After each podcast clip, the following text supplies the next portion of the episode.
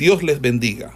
Reciban un cordial saludo por parte del Ministerio El Goel y su centro de formación, quien tiene el gusto de invitarle a una exposición de la palabra de Dios en el marco del programa de formación de biblistas e intérpretes de las Sagradas Escrituras. Hoy con la asignatura de... Muy buenos días, Dios les bendiga, que la paz del Señor sea sobre todos y cada uno de vosotros. Le damos la más cordial bienvenida a este estudio bíblico dentro del marco del programa de Biblistas. Hoy estaremos en el capítulo 15 de Primera de Samuel y vamos a orar. Padre que estás en los cielos, te damos gracias por tu amor y tu misericordia, porque eres Dios eterno y maravilloso. Tú eres nuestro Rey y Salvador y a ti es la gloria, la honra por los siglos de los siglos. Bendícenos con esta clase, bendice a los hermanos que están aquí presentes a través de estos medios y también aquellos que van a escuchar a través del podcast y a través de la amplificación que resultare de otros medios eh, replicando esta enseñanza. Gracias Dios por Goel Radio por los hermanos que están al frente, el hermano Luis, el hermano Juan David, la hermana Nelva, y por todos y cada uno de los hermanos que están ahora conectados en la plataforma de Zoom. Amén y amén. Bueno, mis amados hermanos, vamos hoy a hacer un análisis del capítulo 15 y en ese capítulo 15 vamos nosotros a encontrar básicamente seis partes o seis elementos de la narrativa o seis acápites de esa narrativa, eh, donde Saúl es finalmente rechazado como rey. Primero eh, vamos a observar el encargo que le encomendó Dios de destruir completamente a los amalecitas. Eh, segundo, cómo es, bueno, eso está en los tres primeros versículos. Luego, cómo Saúl se prepara para para esta expedición que está en los versículos 4 al 6. Luego otra parte donde su éxito, que es parcialmente ejecutado, eh, del encargo que Dios le dio, está entre el versículo 7 al 9. Cuarto, el interrogatorio que le hizo Samuel y la sentencia que pronunció contra él a pesar de las excusas frívolas que Saúl presentó. Por último, la muerte de Agag, rey de los amalecitas. Y ese sería el quinto y sexto, la despedida final de Samuel a Saúl. Así como Saúl había incumplido el mandato divino al sacrificar en Gilgal al principio de su reinado durante la guerra contra los filisteos, produciendo así la amenaza de que su reino no duraría por siempre. Así produjo su desobediencia durante la guerra contra los amalecitas, el rechazo de parte de Dios. Los amalecitas fueron el primer pueblo pagano que atacó al pueblo de Israel después de que éste fuera librado de Egipto, camino al Sinaí, eh, y, y por esa razón recibieron la amenaza de ser aniquilados por Dios lo cual Moisés había ordenado a Josué y fijado por escrito para que Israel lo recordara en el futuro. Dado que este pueblo renovaba constantemente la enemistad contra el pueblo de Dios mostrada en aquel asalto, el Señor ordenó a Saúl, por medio del profeta Samuel, atacar a Amalek y destruirlo por completo matando a todos los habitantes y animales. Pero Saúl, después de haber vencido a estos, no solo dejó con vida al rey Agag, sino que perdonó la mejor parte del ganado capturado, cumpliendo eh, así, cumpliendo la orden de matarlos tan solo con los animales sin valor. Eh, eh, no solamente dejó con vida al rey Agag, sino que perdonó la mejor parte del ganado capturado. Y por esta desobediencia eh, fue rechazado por el Señor, señalándose o señalándole eh, que no sería más rey sobre Israel. Y le, han, y, le y le fue anunciado este rechazo por el mismo Samuel. Y no le fue retirado a pesar de que Saúl pidió perdón por su pecado. Verdaderamente, eh, Saúl no tuvo una explicación para su incumplimiento, el incumplimiento de la orden divina, ya que se trataba de una confrontación abierta y una afrenta contra el reino de Dios en Israel, que Jehová tuvo que castigar con el rechazo de Saúl si quería seguir siendo el rey de Israel, porque Saúl no quería ser más el portador del reino de Jehová, ni el ejecutor de las órdenes del rey, sino que quería decidir y reinar por sí mismo. Este rechazo no produjo la destitución externa. El Señor solo retiró de él su espíritu, haciendo ungir a David como rey y dirigió los pasos de Saúl y David de tal manera que los corazones del pueblo se apartaban más y más de Saúl y hacia David, de manera que el intento de Abner de entronizar al hijo de Saúl, que era Isboset, después de la muerte de Saúl, tendría un resultado bastante infructuoso. Eh, en los primeros tres versículos, eh, Samuel, en nombre de Dios, exige solemnemente a Saúl obediencia a las órdenes de Dios y le da a entender claramente que es ahora cuando le, va a poner a prueba en un caso particular para ver si es obediente o no y le trae a la memoria lo que ha hecho Dios por él. Jehová me envió a que te ungiese por rey, como si dijese, Dios te dio poder y autoridad y por consiguiente espera de ti que lo uses para él. Cualquier promoción, amados hermanos, en lugar de relevar a los hombres de la obediencia que deben a Dios, les obliga a ellos tan con tanta mayor razón y los hombres, en ese sentido, entre más autoridad tengan de parte de Dios, deben ser más solícitos y más prontos en cumplir de manera cabal, en obediencia a Dios, ese mandato. Así que le dice en general Samuel a, Saúl, que en atención de esto debe estar presto a cumplir todo cuanto Dios le mande. Eh, y por eso le dice, está atento a las palabras de Jehová. El relato de la guerra contra los amalecitas es presentado en breve, restringiéndose eh, a mostrar el papel representado por Saúl durante este. Sin mencionar el tiempo, la motivación del rey, el relato empieza con el mandato divino de aniquilar a este pueblo, el cual fue solemnemente presentado por Samuel a Saúl. Samuel inicia su discurso con las palabras, me ha enviado Jehová que te ungiera por rey sobre tu pueblo, sobre Israel, eh, para mostrar a Saúl que estaba obligado a recibir el mandato de Dios y realizarlo. Y la mención de la unción no se refiere a aquella que se dio en 11.15, sino el capítulo 11, versículo 15 de Primera de Samuel, sino la que se dio precisamente en el capítulo 10, versículo 5. Entonces, aquí la encomienda eh, eh, era la de ejecutar un servicio especial en el que tiene que mostrar Saúl su obediencia a Dios más que en cualquier otra ocasión antes registrada en la vida de Saúl. Y fíjese que eh, le explica Samuel el motivo de esta orden a fin de que no le parezca dura la severidad con que debe actuar. Entonces él le dice, así dice el Señor Sebaot, sea, Jehová de los ejércitos. Yo he registrado lo que Amalek ha hecho a Israel que se puso contra él al salir de Egipto.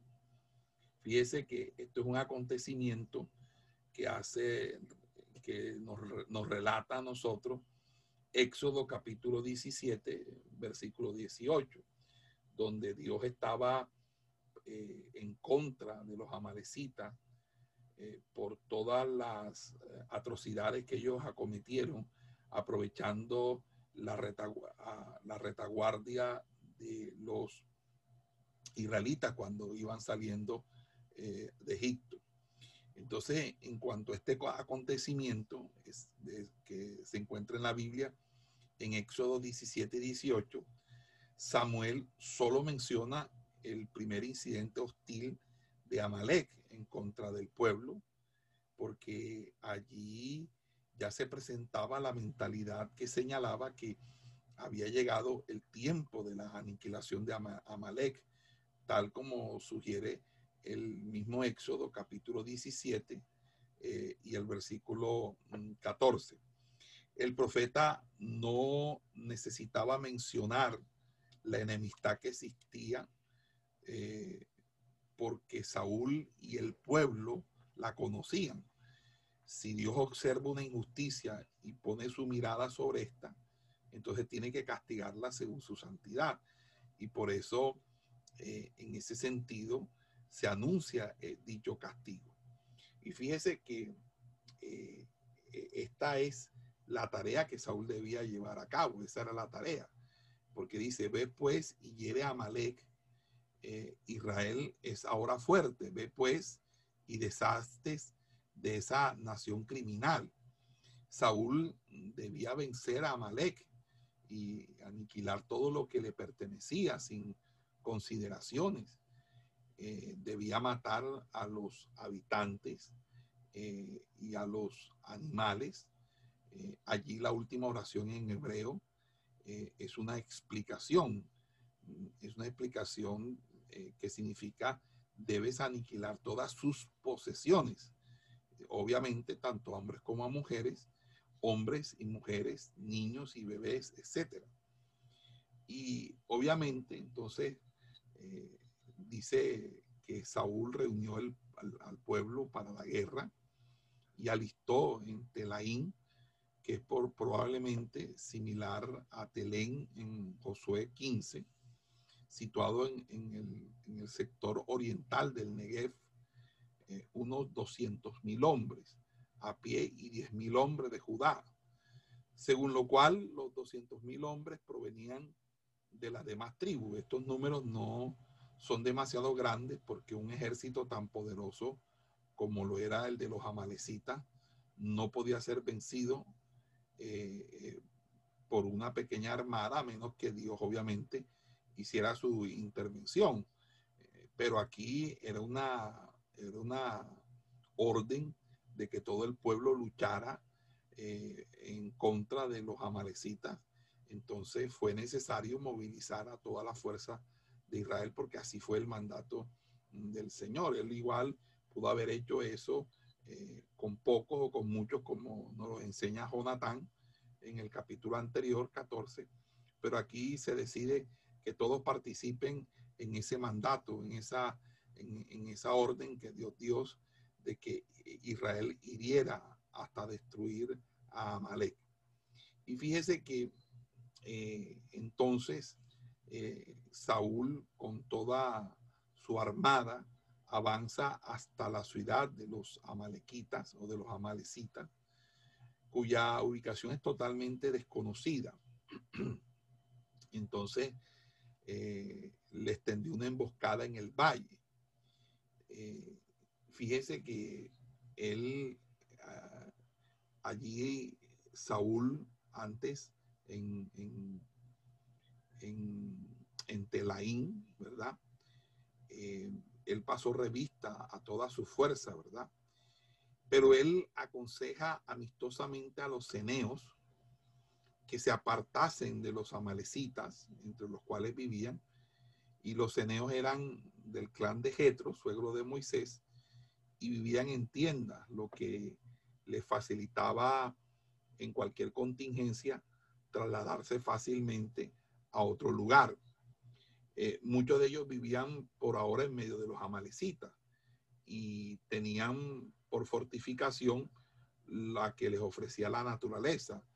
Eh, pues, como dice número 24-21, ellos pusieron la roca en la roca su nido, es decir, eran, eran una tribu totalmente nómada. Saúl no debía acabar con ellos. Eh, primero, reconoce Saúl la misericordia que en, épocas pasadas ellos mostraron hacia los israelitas cuando estos salieron de Egipto. Jetro y su familia les habían prestado valiosos servicios en la marcha. Jetro y su familia les habían prestado eh, todo lo que era, eh, este, eh, sobre todo el conocimiento en el del desierto, ¿verdad? Y, esto había quedado en la memoria de Israel durante muchas generaciones. Así es como un hombre bondadoso deja las, las así como Saúl eh, de una manera u otra, eh, deja eh, las bendiciones divinas por herencia a los hijos de sus hijos. Es decir, si este varón se portó conmigo bien, los hijos míos con los hijos de él tienen que portarse bien, porque esto es algo que donde hay una gratitud, donde se demuestra la bondad. Y fíjese que ese, ese mandamiento o, esa, o esa anotación que tenían ellos era también en parte porque eh, los ceneos estaban emparentados con, con, Moisés y, y, obviamente Moisés era o fue un o es todavía alguien sumamente preponderante, importante dentro de la comunidad israelita o actualmente la comunidad judía. Entonces, obviamente, eh, ellos no tenían por qué estar ahí en, esa, medio de ese conflicto y, ser un daño y, padecer un daño colateral. Entonces, es allí donde él, pide que ellos se retiren de sus tiendas en medio de los amalecitas, es decir, que se aparten para que así se dé comienzo a la guerra.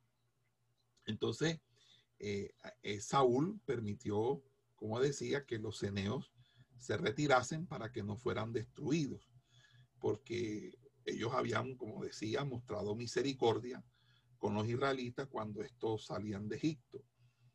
Y, dice en la escritura que derrotó a los amalecitas desde Ávila en dirección a Shur, hacia el desierto de Shur, que es al sur de, Judá, eh, que está delante de Egipto, ¿verdad? que, es el desierto de Ifar, que colinda con la región egipcia del desierto arábigo, ¿verdad? Y, la región de los jauloteos en la frontera de la Arabia Petria en dirección a Yemen, que es eh, hacia el sur de la península arábiga. Es decir, que fue una victoria muy estrondosa, una victoria bastante fuerte. Eh, Saúl eh, eh, prevaleció contra los amalecitas porque aquello fue una ejecución de criminales condenados a muerte, más bien que una guerra entre enemigos contendientes. Ellos eran idólatras y reos de muchos otros pecados y además de eso, ellos habían todo el tiempo sido una afrenta y habían tenido una animadversión y una fuerte enemistad contra Israel. Entonces, en ese sentido, eh, vemos un juicio que es del Señor, un juicio que es de Dios. Y ahí yo sé que van a surgir algunas preguntas de parte de ustedes. Esperamos eh, contestarlas al final de la clase, cuando, cuando pues suspendamos aquí y dé la oportunidad para que hayan preguntas sobre esto. Eh, que me parece muy interesante. Pero voy a, esperar que ustedes pregunten para sentar una posición aquí con respecto a la matanza de Amalek. Fíjense que, que entonces mm, eh, Saúl cumplió su encargo a medias, porque conservó la vida de Agar, porque era rey como él, o quizás porque esperaba obtener por él un, un súbido rescate, o simplemente para, para eh, autopromocionarse de que tenía como esclavo ahora a un rey. Bueno, el asunto es que él capturó vivo al rey Agab, ¿verdad? Y aunque destruyó por completo a todo el pueblo a filo de espada, porque mandó a matar a todos, y todo significa, bueno, que todo lo que cayó en manos de los israelitas fue asesinado. El hecho de que algunos pudieron escapar eh, sería algo normal en un evento bélico como este. Pero eh, eh, los amalecitas no se extinguieron con, con, Saúl. Los amalecitas, vamos a volver a encontrar referencias a ellos en el mismo Primera de Samuel, cuando en Primera de Samuel 27.8, en Primera de Samuel 31 y aún en Segunda de Samuel 8.12. Es decir, que todavía se hace mención posterior a este hecho de los amalecitas. También eh, los remanentes, eh, dice la escritura, en la cordillera de Set, bajo el mando de Isquías, que de los simeonitas, simeonitas, fue derrotado o, los derrotó a los amalecitas, que era el reducto que habían, habían quedado, que se estaba otra vez forjando, en, en Primera de Crónicas 4.43, donde aparece ese hecho. Pero fíjese que, que, aquí hubo una situación, es que eh, le perdonaron la vida a Agag, pero también a lo mejor de las ovejas y los bueyes y de los animales del segundo nacimiento y a los corderos y todo lo bueno, y no lo quisieron destruir por completo, sino tan solo lo despreciable y sin valor, que es la forma como el hebreo debe ser traducido allí, o, la, o el significado que en el hebreo se encuentra de ese, de ese texto. Entonces, eh, como decía eh, eh, conservó la vida a Gab, ¿verdad? Reservó lo mejor del ganado y destruyó solo lo inútil y despreciable. Y podemos suponer que muchos amalecitas pudieron escapar y llevarse consigo sus efectos a otros países. Eh, pues más adelante se vuelve a hablar de los amalecitas, como les comenté en, en 27.8 de Primera de Samuel, en el 31 de Primera de Samuel y en segunda de Samuel 8:12. Y hay una referencia también en primera de Crónicas 4:43. Muy bien.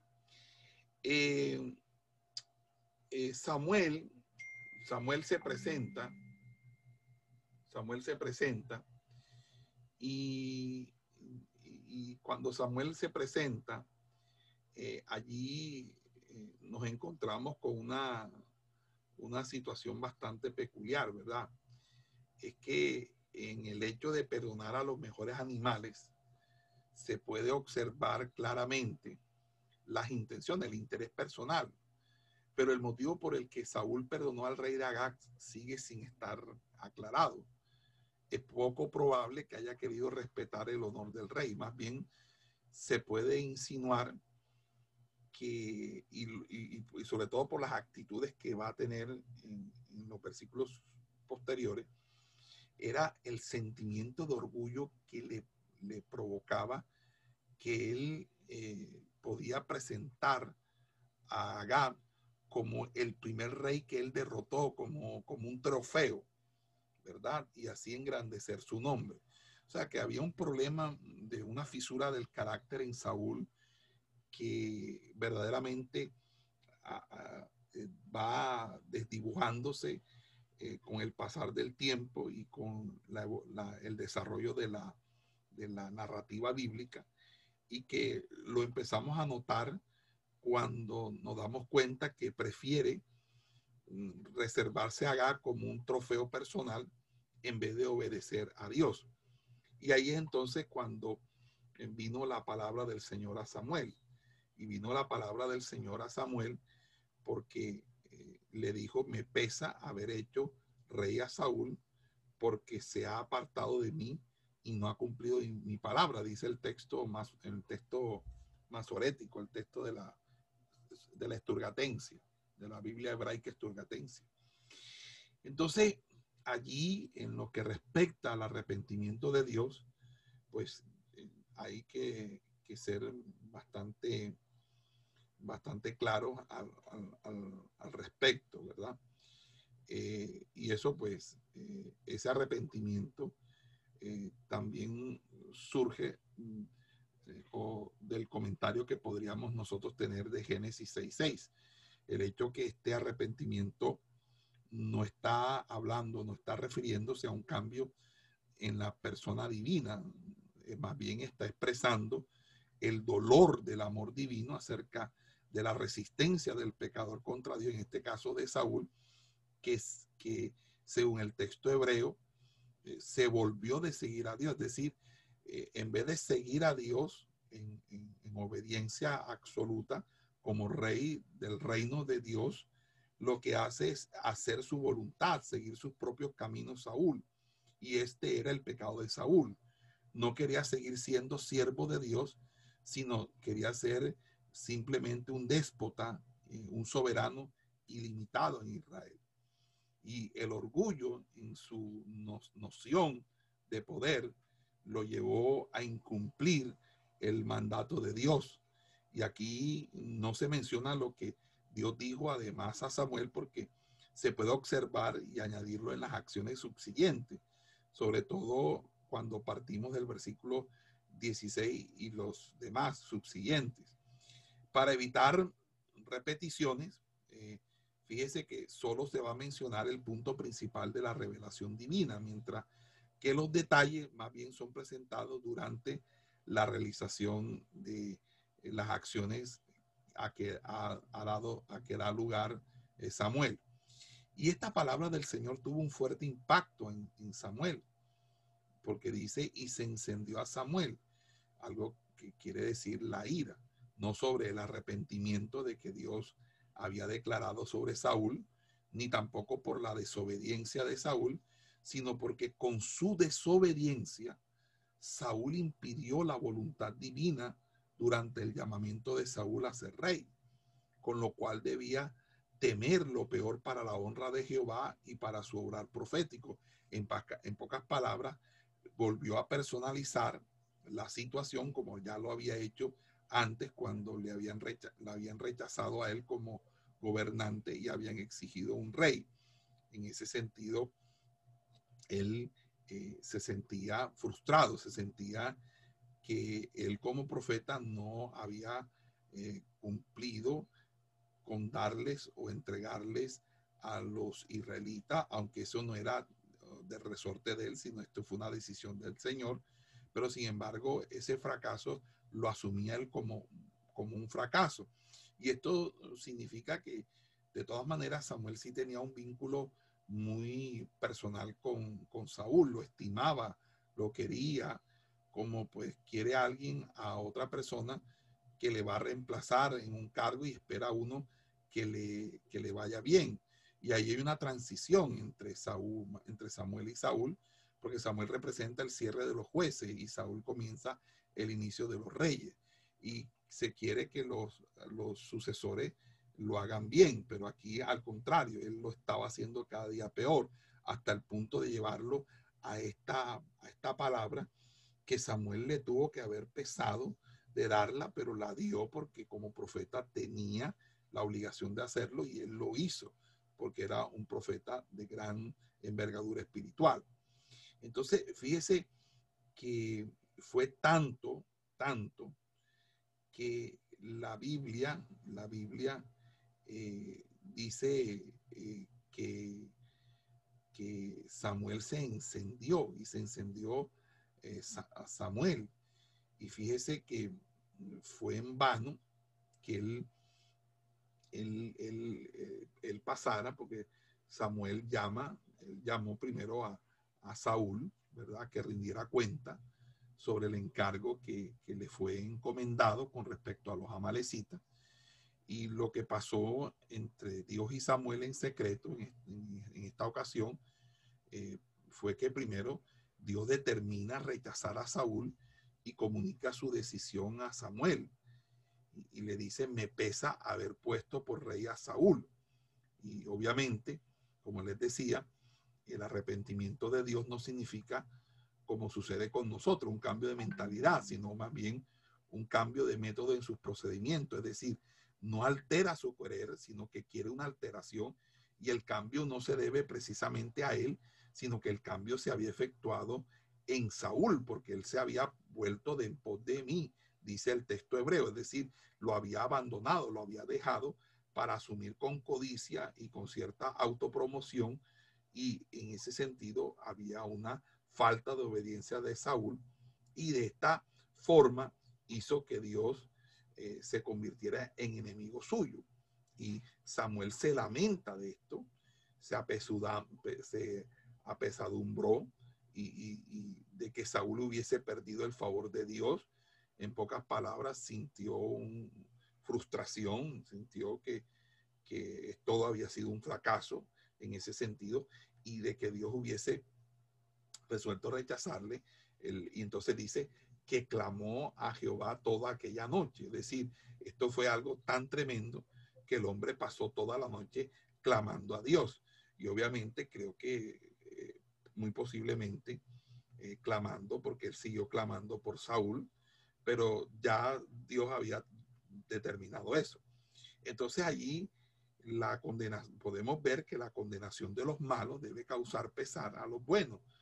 Pero si Dios no se complace en la muerte del impío, tampoco debemos nosotros complacernos. Pero cuando Dios determina algo, ¿quién, ¿quiénes somos nosotros para impedir eso?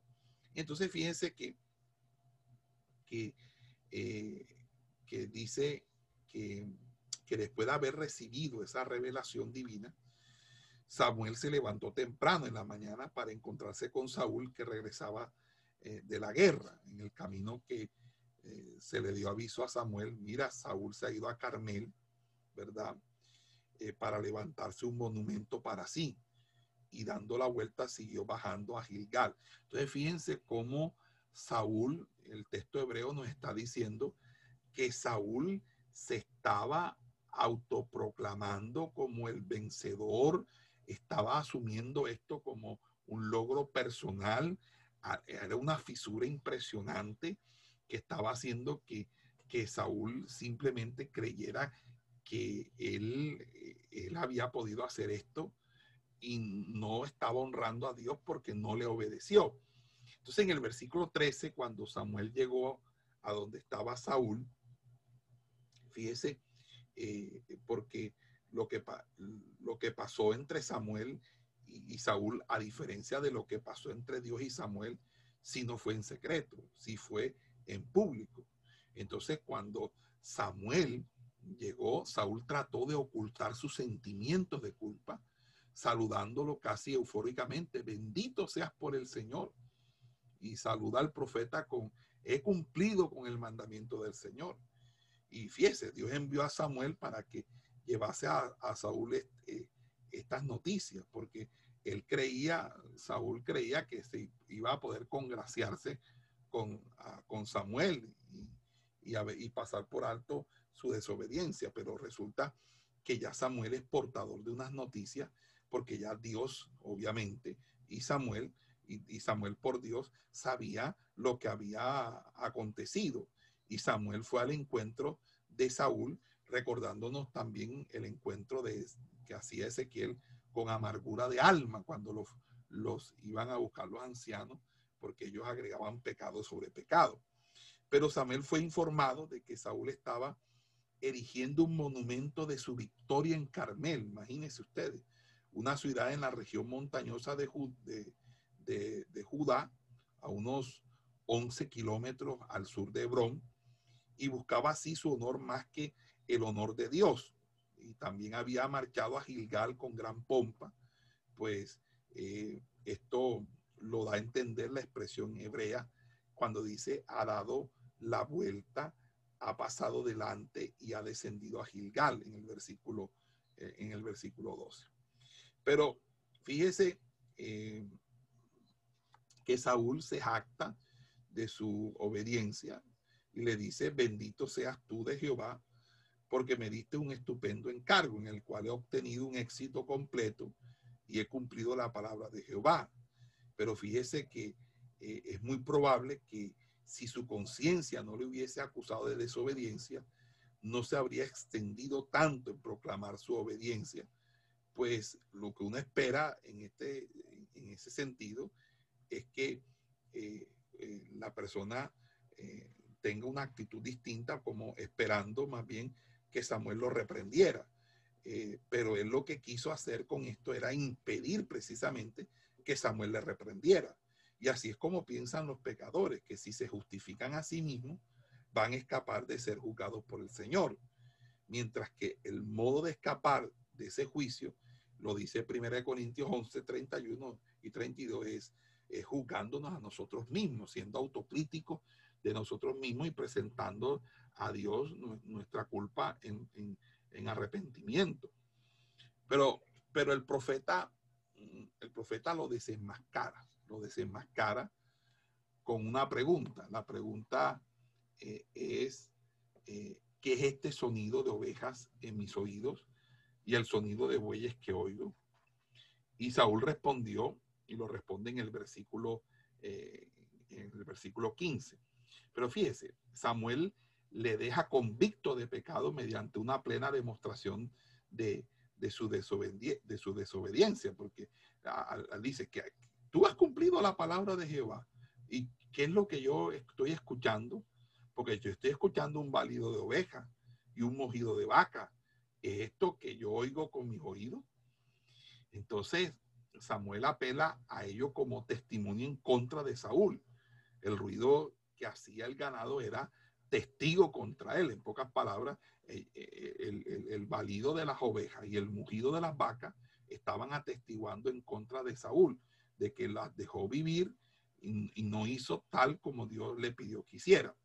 Entonces allí Saúl insiste, insiste en justificarse de este cargo y, no puede negar el hecho. Las ovejas y la vaca fueron tomadas a los amalecitas, pero dice no fue, no fue falta mía, porque el pueblo fue quien lo hizo, como que si se hubieran atrevido a hacerlo sin la orden expresa de Saúl o burlándose de Saúl, cuando sabían que era contra la expresa orden de Samuel. El pecado es como un niño abandonado que, nadie desea reconocer como echado a, su, a su puerta y a la suerte. Pero resulta que el, cuando alguien no quiere arrepentirse, que no quiere confesar su culpa, siempre busca un subterfugio, siempre socorre a buscar de extender o de solventar su culpa, eh, endilgándola a otros o simplemente eh, deshaciéndose de ella. Y busca entonces culpables, busca allí eh, esa, echar esa culpa a quienes posiblemente pueden ser sus cómplices o sus seguidores. Y fíjese que apela a su buena intención. Dice, no, no, es que esto lo dejé porque voy a sacrificarlas para Jehová tu Dios. Y fíjese que esto era una falsa excusa, pues, pues que tanto Saúl como el pueblo pensaban en su propio provecho. Ellos no perdonaron, eh, ellos al perdonar la vida al ganado, ellos estaban mirando cómo eso eh, era tomado como botín de guerra para enriquecerlos a todos ellos. Y él lo que quería es tenerlos contentos a todos para que les sirvieran.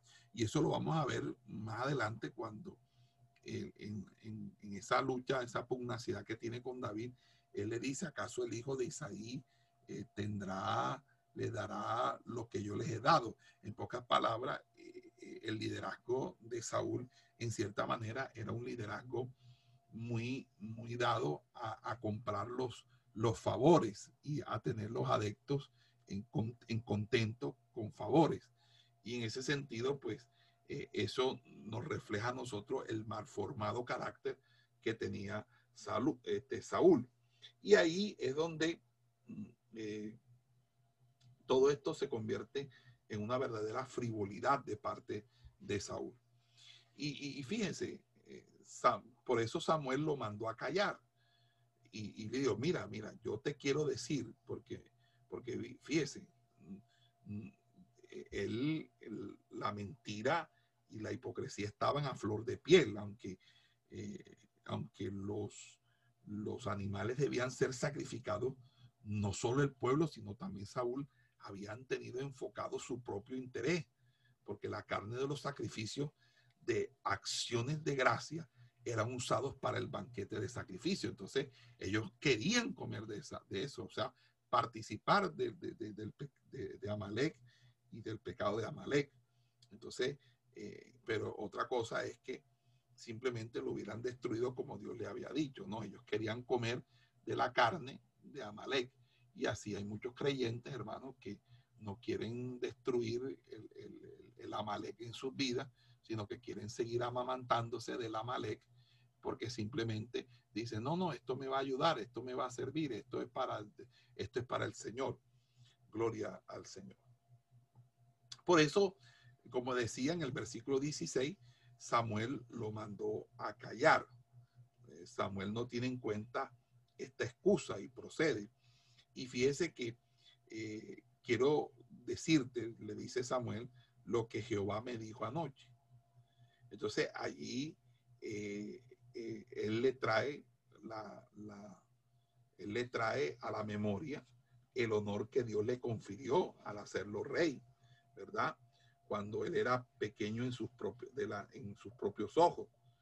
Fíjese que ahí, ahí hay un eh, Saúl, Saúl desde un primer momento te, poseía un complejo de inferioridad. Esa era la fisura del carácter. Él se creía inferior. Era un hombre lleno de temores era un hombre muy inseguro. Y para compensar esa inseguridad, él siempre quería contar con el favor del pueblo, que el pueblo estuviera contento, para él era más importante que obedecer a Dios. Y fíjese que quienes prosperan en honor y riqueza deberían recordar a menudo los, los orígenes humildes, para no pensar nunca a, eh, con un alto un concepto más allá que el que se debe tener, sino con cordura, como enseña la palabra, sino que eh, Saúl, ahora que está teniendo estas grandes victorias, estos grandes logros, con ese complejo que él tiene de, de, de inferioridad, entonces ahora se engrandece, se engrandece que ahora quiere tener un, un, un, un monumento que recuerde a todos los israelitas por la posteridad que él había triunfado, que él había logrado todo eso. Y eso es bastante importante, es bastante interesante eh, en ese sentido. Entonces, em, em, él le dice, y el Señor te ungió rey, texto hebreo, sobre Israel y Jehová te envió en un camino y te dijo, ve y destruye por completo a los pecadores los amalecitas y lucha contra ellos hasta que sean exterminados. ¿Por qué no obedeciste la voz del Señor, sino que te lanzaste sobre el botín? ¿Ok? Y mire que aún después de esta reprimenda, Saúl siguió tratando de justificarse y culpar al pueblo de salvar a los animales. Es decir, eh, el hombre no quería reconocer su pecado.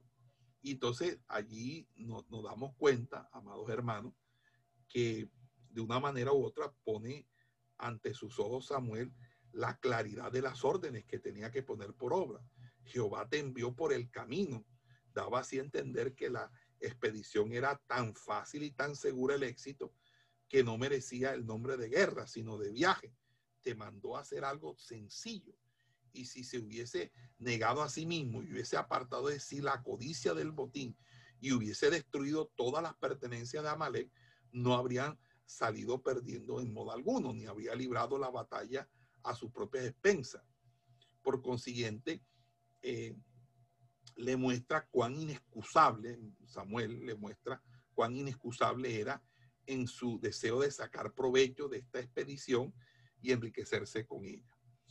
Así que eh, dice, ¿por qué pues no has oído, verso versículo 19, ¿por qué pues no has oído la voz de Jehová, sino que lanzándote al botín has hecho lo malo ante los ojos de Jehová? Fíjese eh, algo interesante allí, ¿verdad? Allí vemos nosotros cómo eh, aún así Saúl seguía justificándose y culpando a otro. Entonces, Saúl repite en el verso 20 y 21, repite una vez más su propia respuesta, su vindicación, su justificación. como algo que había resuelto aferrarse en desafío a toda convicción, es decir, en él no hubo convicción de pecado.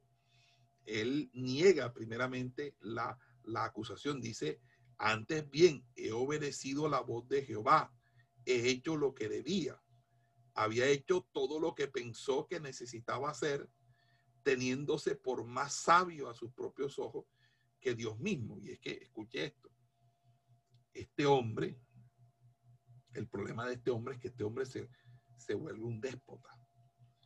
Y es que todo hombre con un complejo de inferioridad que llega a tener cierto cargo de poder o manejo, se convierte en un déspota. Y un déspota es alguien que hace lo que quiere y lo que le da la gana. Y fíjese que él no tuvo problema de matar a los sacerdotes de Jehová. Hombre, matar a los sacerdotes de Jehová en No, en la tierra de No. Wow, eso lo vamos a ver después. Pero miren hasta qué grado llegó su despotismo, que él creía que él podía ser rey por encima de todas las cosas y aunque no, y exterminar aún inclusive el sacerdocio y todavía el rey sería y seguiría en, la, en manos de él, siendo la figura cantante, la figura principal de Israel. Entonces, en ese sentido, pues Saúl era alguien que fue malformando y trayendo a, relación una serie de, no solamente de errores, sino que también de, de formas y maneras de ser que eran totalmente contrarios a lo que aspiraba eh, Dios y cualquier profeta y cualquier seguidor de Dios de un rey de Israel. Entonces, en ese sentido, pues, eh, eh, él trató, trató, ¿verdad? Trató de, de presentar el, el perdón de los animales como cumplimiento de sus deberes religiosos. El pueblo había tomado del botín ovejas y bueyes para ofrecerlos como sacrificio a Jehová. Y a pesar de que no era prescrito sacrificarlo mejor al Señor, esto era una señal loable de piedad, por lo cual se honraba al Señor como el dador de la victoria. Entonces, Saúl pretende utilizar un texto bíblico de números 31 y Saúl habría querido decir que esto fue lo que quiso hacer el pueblo. O sea que él también trató de abogar porque el pueblo hizo lo correcto como él también había hecho lo correcto, pero había olvidado que lo que se le había ordenado era destruir. Entonces no podía ser presentado como sacrificio de holocausto porque ya le pertenecía y según eh, eso lo dice Levítico, Levítico 27 eh, y según Deuteronomio 13 eh, debía morir como lo había dicho Samuel a Saúl porque ese era un anatema y no podía entrar. Entonces, en el versículo 22, sin entrar a discutir acerca precisamente del significado del anatema, por cuanto Saúl, solo trató de ocultar su pecado, Samuel cortó todas las posibles explicaciones como en el oír la voz de Jehová. Y él le dijo, es que he aquí, en el texto hebreo le dice, he aquí el oír, que significa obedecer en, en hebreo, es mejor que todo sacrificio y el prestar atención que la grosura de los carneros. Con esto Samuel no estaba anulando el significado de los sacrificios. No dijo Dios no se satisface con los sacrificios de holocausto, sino que comparó los sacrificios con la obediencia del mandamiento de Dios y lo declaró como más importante que aquel. Y fíjese que hay una expresión que recojo aquí de un comentario en latín de, por cierto, de Juan Calvino sobre este, este tema, que dice, quasi dicat suman divini cultus in obedientia, ese positan aquasit faciendan intium, sacrificia vero ex sevelutu, appendici, tantum quarum non ex tanta, visquam obediencia divinorum preceptorum. Es decir, en, latín sería, cual si dijera que el culto se encuentra en la obediencia, con lo cual siempre debería empezar. Es decir, los sacrificios eran en cierta forma apéndices, por lo cual no es tanta su fuerza, sino la obediencia a mandamientos divinos. Entonces, el verdadero culto a Jehová no está en los sacrificios, está es en la obediencia. Y si uno ejecuta o realiza los sacrificios en estando en esa obediencia, el culto es un culto que, que sube a la presencia de Dios con regocijo, sube a la presencia de Dios eh, con, con, un olor a nardo puro, con un olor fragante hasta su nariz. Entonces, esto nos tiene que llevar a la conclusión de que los sacrificios sin obediencia a los mandamientos de Dios carecen totalmente de valor. Es más, no agradan a Dios como nos los muestra el Salmo capítulo 50, verso 8, ¿verdad? O también el libro del profeta Isaías o el profeta Jeremías, prácticamente todos los profetas. Pero fíjese que aquí no se trataba de una verdad a profundizar en este momento, para la intención de, quitarle a Saúl la idea de esta hipocresía con la que quería decorar su desobediencia. Y, uno se da cuenta cómo los profetas tenían una formación en su carácter, porque cuando usted puede hablar de esta manera es porque obviamente usted tiene un carácter formado. Entonces, fíjese que bastó la palabra de que Dios demandaba primero la obediencia y que el cumplir con su palabra es mejor, es mejor que todo sacrificio, porque como afirma una Biblia, una versión, la versión Berlenburgo, en los sacrificios solo se sacrificaba la propia voluntad, lo cual es el verdadero culto.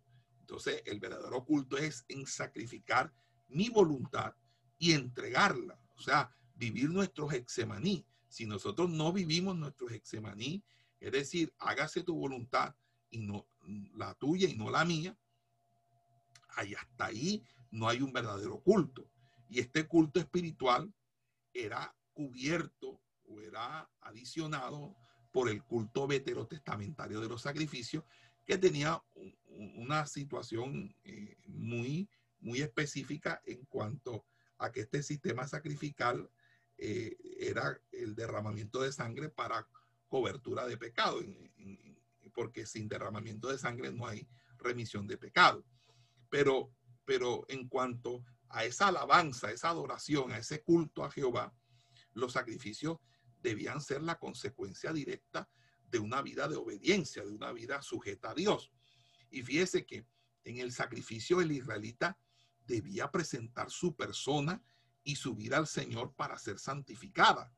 Entonces compárese los, significados de los sacrificios en Levítico con el sacrificio que estaba proponiendo Saúl que quería el, pueblo. No, el pueblo no. El pueblo lo que quería era hacer un sacrificio eh, de un sacrificio de acción de gracia por la victoria, pero para poder participar en esa acción de gracia de la, de la, de, la, de, la carne del animal. Entonces, eh, eh, pero en ese, en ese orden de ideas, es, es, es, algo interesante, ¿verdad? Pero si este era el sentido, si era el sentido, el sentido de los sacrificios, entonces también queda claro que Dios no demandaba el sacrificio animal como tal, sino sobre todo la obediencia a su palabra. Entonces, más que, que decir que, que, era un buen, eh, Dios lo que quería era que entendieran que la obediencia era mejor que cualquier sacrificio, porque de nada te sirve hacer sacrificios si tú no obedeces al Señor. Entonces, eh, allí Samuel, Samuel le hace una, una, una fuerte exhortación a Saúl, lo reconviene, porque Samuel responde con todo por menor a esta excusa a la excusa. Y entonces la pregunta es, ¿se complace Jehová tanto en los holocaustos y víctimas como en que se obedezca a las palabras de Jehová? Aquí se nos dice lisa y llanamente, primero que la humilde, sencilla y concienzuda obediencia a la voluntad de Dios le es más agradable y aceptable que todos los holocaustos y sacrificios y una conformidad diligente con los preceptos morales nos recomiendan ante Dios más que cualquier observancia ceremonial. Y eso lo entendía el profeta Osea y el profeta Miquea que hablaron de eso, que la obediencia era la ley de la inocencia, pero el sacrificio supone la entrada del pecado en el mundo y es solo un débil intento por retirar lo que la obediencia habría podido prevenir. Porque si el hombre obedece, la mujer obedece, no hay pecado, no entra el pecado. Entonces es mucho más fácil traer un buey, un cordero, para que sea quemado sobre el altar, que traer todo el pensamiento de la obediencia, incrustárselo en la mente a un ser humano y que ese ser humano se someta a la voluntad de Dios. Entonces, claro, eh, yo quiero mejor hacer un sacrificio porque me es fácil, pero ¿qué es lo difícil? ¿Qué es lo que te cuesta realmente? Someterte a Dios. Y Dios lo que quiere es obediencia. Entonces, lo segundo que me parece también importante, que ninguna cosa provoca a Dios tanto como la desobediencia al poner nuestra voluntad en oposición a la suya. Por eso se la llama aquí rebelión y obstinación y es tenida respectivamente por, por algo tan bajo, tan, tan terrible, que se le compara como con la brujería y la idolatría. ¿Ok? Y vivir en, en desobediencia al verdadero Dios es equivalente a servir a otros dioses. Y fue la desobediencia lo que nos constituyó pecadores a todos. Porque por cuanto todos pecaron, todos estamos destituidos de la gloria de Dios. Y esta es la malignidad del pecado, que es la transgresión de la ley y por tanto es enemistad contra Dios. Entonces, en, ese sentido, eh, luego eh, Samuel le lee la sentencia, le, dice, le dice algo, eh, dice, la desobediencia contra Dios expuesta por Samuel, ¿verdad? En el mismo nivel de la adivinación y el uso de los de dioses de oráculos, que es la, expresión hebrea que quiere decir oráculos, porque en ambos casos se puede observar la idolatría. Todo eso es parte de la, idolatría. porque a la gente le gusta que le profeticen y le digan cosas como le agrada? Porque eso hace parte de del, del gusto que la gente tiene de la morbosidad por la idolatría. Entonces, toda desobediencia contra Dios es en cierta manera un tipo de idolatría, porque diviniza la voluntad propia y el yo humano en contra de la voluntad de Dios y la providencia divina. Entonces, así como la idolatría es una negación del Dios verdadero, así también no es la, la rebelión abierta contra la palabra y los mandamientos de Dios. Entonces, la sentencia es, por cuanto tú o por cuanto has desechado la palabra de Jehová él te ha desechado para que no seas más rey. Entonces, fíjese, Samuel le lee la sentencia porque le, hicieron un juicio. Eso fue un juicio con interrogatorio de parte, con derecho a la defensa, debido proceso, y ahora, luego de escuchar más, ver las pruebas, que son todas contundentes, porque fue, fue tomado en flagrancia, entonces el juez ya había dictado la sentencia, por cuanto tú desechaste la palabra de Jehová, es decir, eh, la despreciaste o la tuviste en nada. Bueno, fíjense que la versión Septuaginta la traduce así, la tuviste en nada. Eh, eh, las otras versiones la dice la despreciaste, pero me gusta mucho cómo la, traduce la, la versión Septuaginta, dice en griego, la tuviste en nada.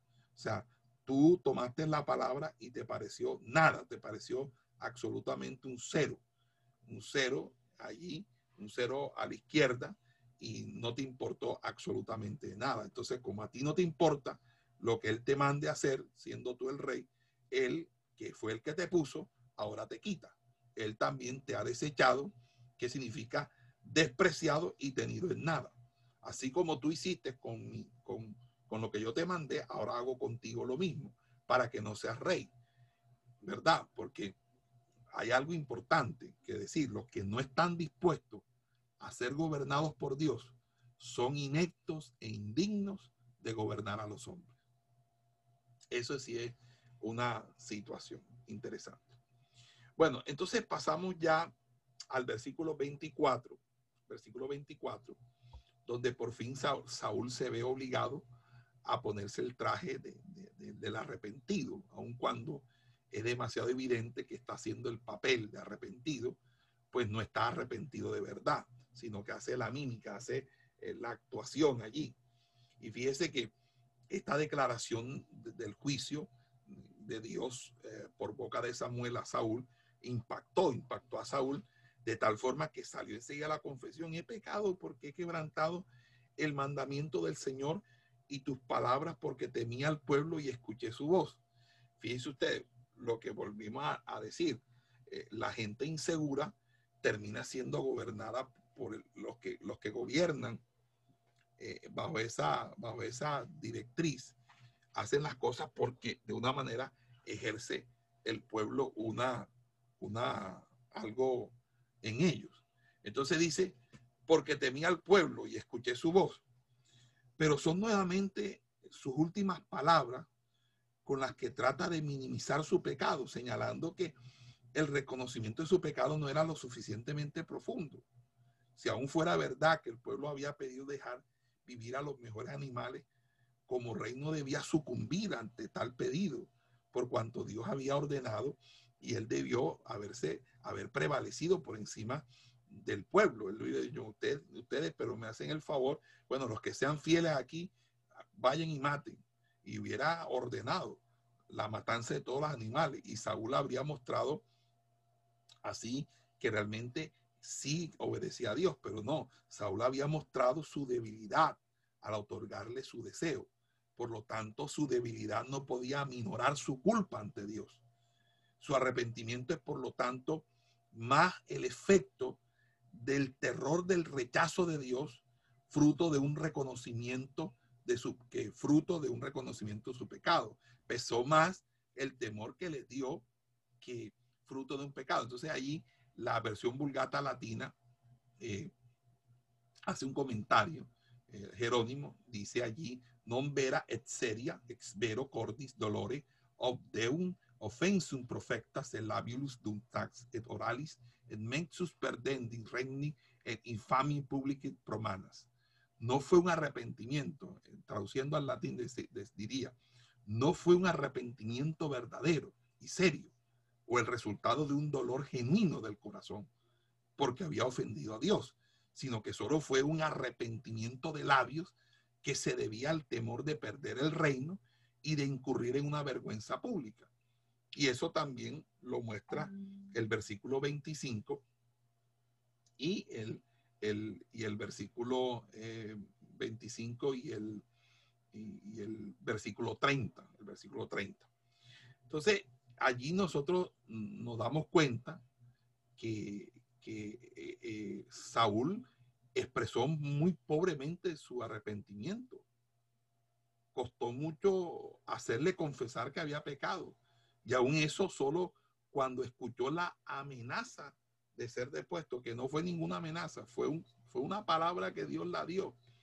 Y ahí fue donde le tocó en lo más vivo y comenzó a ceder hizo su confesión a Samuel en privado y se mostró solícito en conservar la buena opinión de Samuel, únicamente para preservar su propia reputación ante el pueblo, ya que todos sabían que Samuel era profeta y el hombre mediante el cual había llegado Saúl al puesto que ocupaba.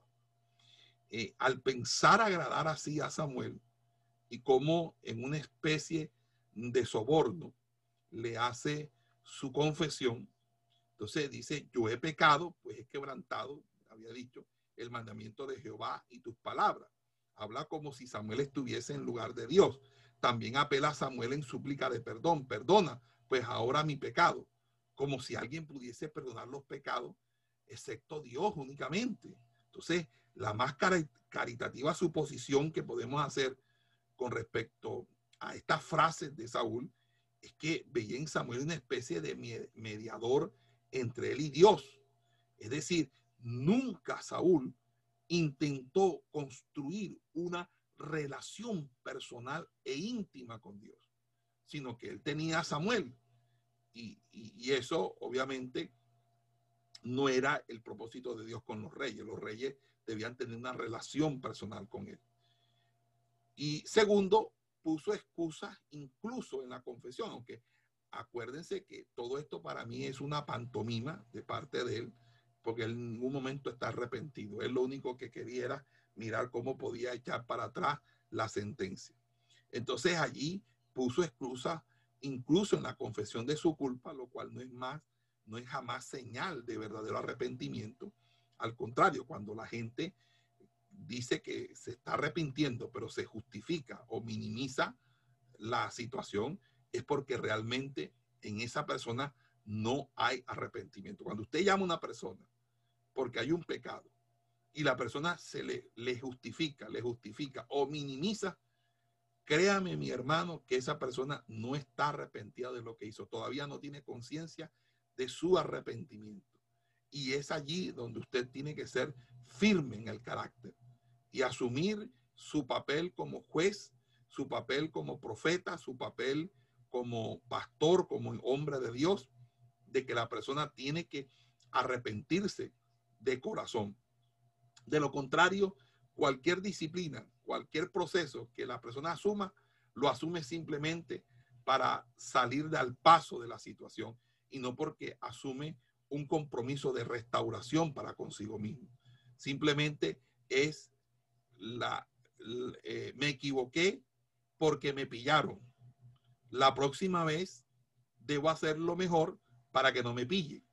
Y es lo que hace que muchas personas vuelvan a ser reincidentes de los pecados porque no se arrepienten, sino que de lo único que se remuerden, porque una cosa es el arrepentimiento, otra cosa es el remordimiento, es que lo hayan pillado. Entonces, en ese sentido, hermano, tenemos que ser muy serios. Y ahí él le dice, lo hice porque tenía el pueblo, el pueblo, y, con, y consentía la voz de ellos. O sea, siempre la preocupación de él fue salvar su prestigio y preservar su interés en el pueblo. No, no, no fuera que se rebelaran contra él o al menos le despreciaran. Por esto, por eso requiere con tanto empeño que Samuel le acompañe. Es que él tenía miedo de que si Samuel le dejaba solo, también el pueblo le iba a abandonar.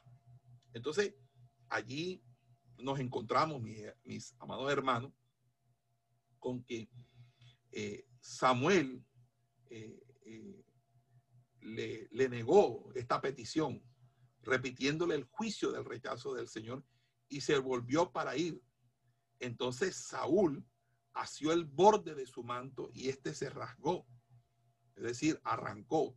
Entonces Samuel, frente a ese evento, comenta, hoy Jehová ha arrancado de ti el reino de Israel y lo ha dado a un prójimo tuyo que es mejor que tú. Imagínese una persona que tenga problemas de, de complejo, acomplejada.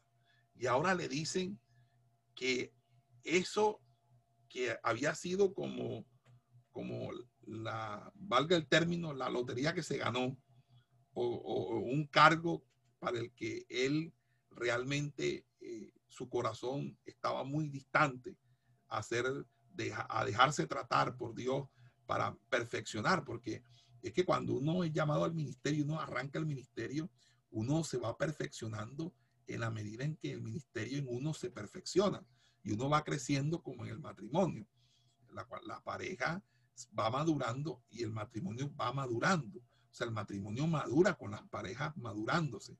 Es decir, si la pareja no madura, no crece espiritualmente, el matrimonio se estanca el matrimonio empieza a tener problemas, porque cada situación, cada año que pasa es una exigencia mayor para preservar el matrimonio. Así también sucede con el ministerio. Nosotros este llamado tenemos que preservarlo porque debemos guardar el tesoro, el depósito de la fe en nuestros corazones. Pero si nosotros no maduramos, lo que estamos haciendo es perjudicando el testimonio del llamado porque de una manera u otra nos estancamos y ese estancamiento produce una renunciación pasiva del llamado. Y es por esa razón que es necesario uno crecer, porque el que no crece es porque está muerto. Y el que está muerto ahorita está que se pudre. Entonces, en ese sentido, eh, tenemos que tener claro esta situación. Entonces, fíjense eh, que dado que Saúl intentó retener al profeta a la fuerza para alcanzar la derogación del juicio divino, la ruptura del manto, la cual obviamente sucedió sin intención de Saúl, debió ser una señal de juicio para la ruptura de su reino. Por cuanto Samuel no sabía aún a quién Jehová daría el reino, dice por cuanto que se refiere a toda persona con la que se tiene contacto, es decir, uno de un prójimo tuyo, alguien tuyo. ¿Ok? Obviamente que nosotros ya sabemos quién fue, fue David, pero David todavía no había entrado en, en escena.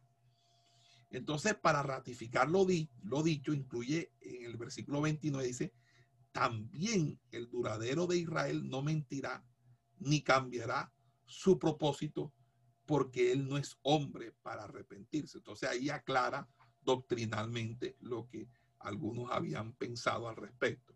Ahorita explico esto y, bueno, lo vamos a explicar enseguida. Fíjese que aquí significa este término duradero, perpetuidad, perennidad. Aquí está afirmando no solamente la eternidad de Dios, sino también lo incambiable de Dios, lo inmutable de Dios aquí no significa, no significa gloria, cuyo significado sí lo encontramos con esa misma palabra en hebrea en Primera de Crónica. Más bien es una palabra tomada del idioma arameo y no coincide, dado a que el contexto tiene el sentido general de inalterabilidad. Entonces, el duradero es alguien que es inalterable en el tiempo, porque el arrepentimiento o, el arrepentirse de los hombres se debe a su alterabilidad, es decir, a la capacidad de cambio de su querer y hacer. Pero esto no sucede en caso de Dios. Por eso es la utilización de este término que, que se traduce del hebreo al español, el inalterable. El inalterable es que tú estás confiando en el inalterable, en aquel que es el duradero de Israel, el inalterable de Israel, porque tú puedes confiar porque él no miente o engaña, y no se arrepiente de sus decisiones. Y fíjese que estas palabras son dichas en un sentido divino, que se llama en teología un theoprepos. Theoprepos, en griego theoprepos, significa una palabra que es dicha por Dios en sentido divino para reflexión humana. Pero cuando en el versículo 11 vemos la expresión arrepentimiento, aquí estamos viendo eh, eh, un, sentido, o, más bien, es que tratan el arrepentimiento de Dios, aunque Dios no se arrepiente, y vuelvo a repetir, son de entendiéndolo desde un punto de vista del dolor que le estaba causando la, la forma como Saúl se estaba desviando hasta el punto de convertirse en un verdadero déspota como rey y un verdadero desobediente, un idólatra, un pagano, y él termina ah, consultando una divina, entonces termina con el pecado de la adivinación, eso fue. Y entonces, en ese sentido, cuando se da a entender desde un punto de vista del sufrir humano, aquí lo que encontramos es un antropopazos o antropopatos, un patos que significa sentido, dolor, sentimientos, patos, impresión, antropopatos, eh, eso. Y un creopepos en un sentido divino. Las palabras que él dijo son dichas en el sentido divino. O sea, el duradero de Israel no mentirá ni cambiará su propósito porque él no es hombre para arrepentirse. Pero en el versículo 11 es una antropopatía, mientras que en el versículo 29 es una theoprepopatía un, un seoprepos, que significa palabras dichas en sentido divino. ¿Ok? Entonces, ahí em, eh, nosotros nos, nos vamos, ¿verdad? Eh, porque tenemos que decir algo que después que, de que Saúl había eh, adorado, Samuel mandó traer al rey de los amalecitas. Y bueno, después de esta explicación acerca de la inalterabilidad de la decisión divina, del rechazo eh, de Samuel, de Saúl, perdón, Samuel se dejó convencer por Saúl para quedarse a fin de honrarlo con su presencia ante los ancianos y el pueblo. Y mientras Saúl adoraba, no solo para mantener las apariencias, porque después que después de, esa palabra, mi hermano, eh, bueno, no sé, si fuera el caso mío, yo estuviera llorando en la presencia de Dios, arrepentido en ayuno. Bueno, no solo para mantener las apariencias hasta que un nuevo rey apareciera, sino también para cumplir con el mandato de Dios con el perdonado Agar. Y es que después de que Saúl había adorado, en el verso 32, Samuel mandó traer al rey de los amalecitas, Agar. Y él vino alegre y dijo en su corazón, bueno, eh, ya la amargura de la muerte habrá pasado y ahora vamos a, negociar, vamos a ver cómo negociamos mi liberación. Y eso lo digo no porque, no porque quería morir o porque se enfrentaba heroicamente a la muerte, sino porque la ignoraba, ignoraba de que ya. Y fíjese que el profeta, como tu espada ha dejado a las mujeres sin hijos, así también sea tu madre sin hijo entre las mujeres. Y fíjese, ahí tiene un significado comparativo o tendrás menos hijos que las demás mujeres, o mejor todavía, será o será la que menos hijos tiene entre las mujeres. Pero entendiendo esta oración que Agab debió o se debía proceder con Agab de la misma manera como Agab procedió con muchos. Y era que Agab era un hombre sumamente brutal. Y así eh, así como él hizo, eh, entonces Samuel despedazó a Agag, es decir, lo picó, lo, lo, lo, tajó, ¿ok? Eh, delante del altar de Jehová que se encontraba allí. Y, la muerte de Agag fue la culminación del mandamiento de Dios, eh, siendo así una acción para la honra de Dios.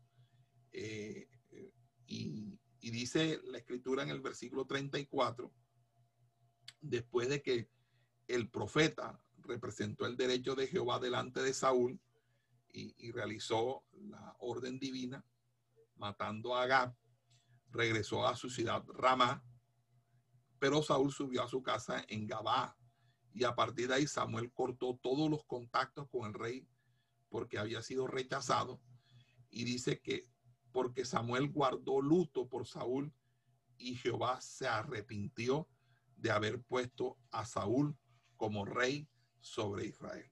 Fíjese, tremendo eso, ¿verdad? Eh, allí eh, nosotros nos damos cuenta, hermano, cómo se frustraron las vanas esperanzas de Agab, ¿verdad?